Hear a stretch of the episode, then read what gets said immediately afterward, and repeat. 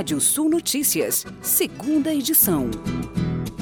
Na Alemanha, uma bomba da Segunda Guerra Mundial explode e deixa feridos. Artefato de 250 quilos foi detonado acidentalmente durante uma escavação próxima à estação ferroviária central em Munique esta semana. Uma eventual fusão da Azul com a Latam criaria uma nova companhia com mais de 60% do share de mercado de voos domésticos de passageiros no país e, portanto, o acordo dependeria de aprovação pelo CAD, Conselho Administrativo de Defesa Econômica, o órgão antitruste do governo brasileiro. A Azul afirmou ter feito, em 11 de novembro, uma oferta para aquisição da Latam, que está em recuperação judicial, mas afirmou ter desistido do negócio. A proposta de 5 bilhões de dólares de financiamento para o grupo de credores da TAM Segundo a Azul, a nova empresa seria compartilhada entre os atuais acionistas da Azul, os credores da Latam, que receberiam compensação em ações, e os participantes do novo capital. E o Senado Federal aprovou ontem a medida provisória MP 1061 de 2021, que cria o Auxílio Brasil.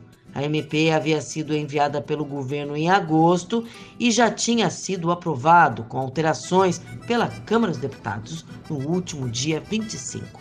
A matéria tinha até o dia 7 para ser aprovada, sob risco de perder sua eficácia. Agora, a PLV 26/2021 segue para a sanção da presidência. O novo projeto de lei cria também o programa Alimenta Brasil que vai substituir o Programa de Aquisição de Alimentos, o PAA, destinado a agricultores familiares. Após mais um mês de grande aversão ao risco, uma nova variante da Covid-19 chacoalhando os mercados globais e diante de uma alta constante da inflação, investidores têm optado por adotar posições em empresas consideradas mais defensivas expostas ao ambiente internacional e a commodities. É o que mostra um levantamento feito pelo Infomoney com 10 corretoras. Apesar de movimentações individuais das casas, não houve uma mudança na seleção compilada, com a manutenção de todos os nomes e entrada apenas da Reddor com quatro menções. A justificativa é de que a rede de hospitais deve continuar apresentando resultados sólidos nos próximos trimestres e manter um movimento de fusões e aquisições robusto. Em dezembro, a Vale, que liderava as recomendações ao lado de Itaú Unibanco, ganhou mais uma empresa ao seu lado, a VEG. As três têm cinco menções para cada mês. E a FAEPA reuniu produtores de camarão do Vale do Paraíba para discutir a atual crise do mercado. Os pecuaristas reclamam dos preços baixos e também de entraves na questão do controle sanitário e certificação de seus produtos. Durante a reunião, os produtores também relataram a indefinição de aspectos normativos do Sistema Brasileiro de Inspeção de Produtos de Origem Animal e do Serviço de Inspeção Estadual da Paraíba, o que dificulta, às vezes, e impede a venda de camarão para outros estados. E agora giro de notícias. Preços de produtores sobe 2,16% na saída das fábricas em outubro e novembro. Confiança do empresário cai 3,3 pontos em novembro, diz FGV. Medo de piora da pandemia prejudica a retomada e afeta planos de empresários no Brasil. Inadimplência bate recorde em outubro e novembro e atinge mais de 63 milhões de brasileiros.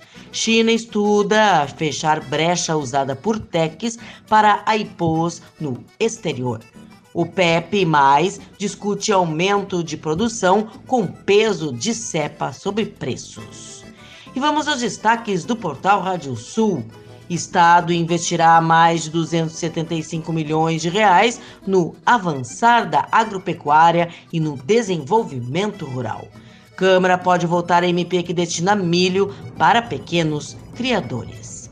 Você pode ler mais notícias no portal Rádio Sul. Pode ouvir seus boletim no seu agregador favorito de podcast. Eu, Kátia Desessar, volto na segunda-feira, às oito e meia da manhã, no Rádio Sul Notícias, primeira edição. Bom final de semana. Previsão do tempo. Olá, ouvintes da Rádio Sul.net. O tempo fica aberto em todo o Rio Grande do Sul na noite de hoje aí nesse terceiro dia de dezembro, tempo mais seco no estado nesse começo de dezembro de 2021. Fim de semana com manhãs de umidade relativa mais alta, até na parte da tarde o ar fica mais seco, sobretudo atenção para as áreas do oeste, que a umidade baixa bastante.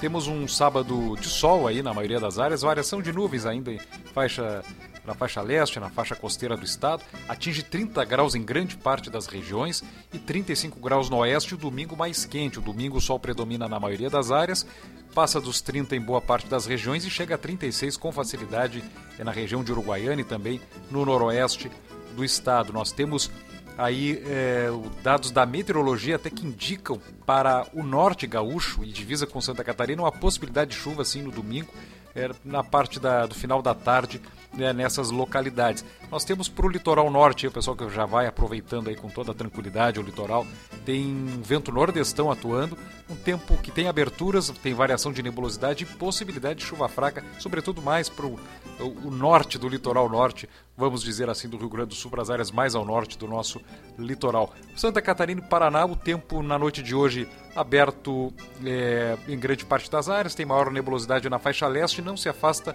possibilidade de chuva em áreas do litoral do Paraná. O fim de semana, o sol uh, abrange aí o oeste catarinense, o oeste até o norte do Paraná, um tempo seco e quente nessas regiões. Na faixa leste tem uma maior variação de nebulosidade, tem possibilidade sim de chuva na faixa sul e sudeste de Santa Catarina, sobretudo no domingo, e uma pequena chance de chuva para as áreas é, do leste catarinense e leste do Paraná.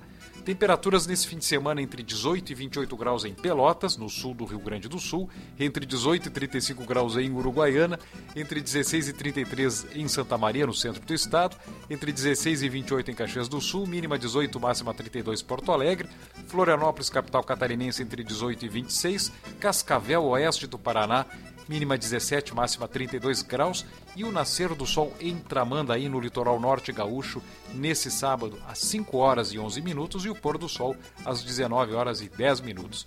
Confira mais informações do tempo na primeira edição da Rádio Sul Notícias na segunda-feira, 8 e meia da manhã. Até lá!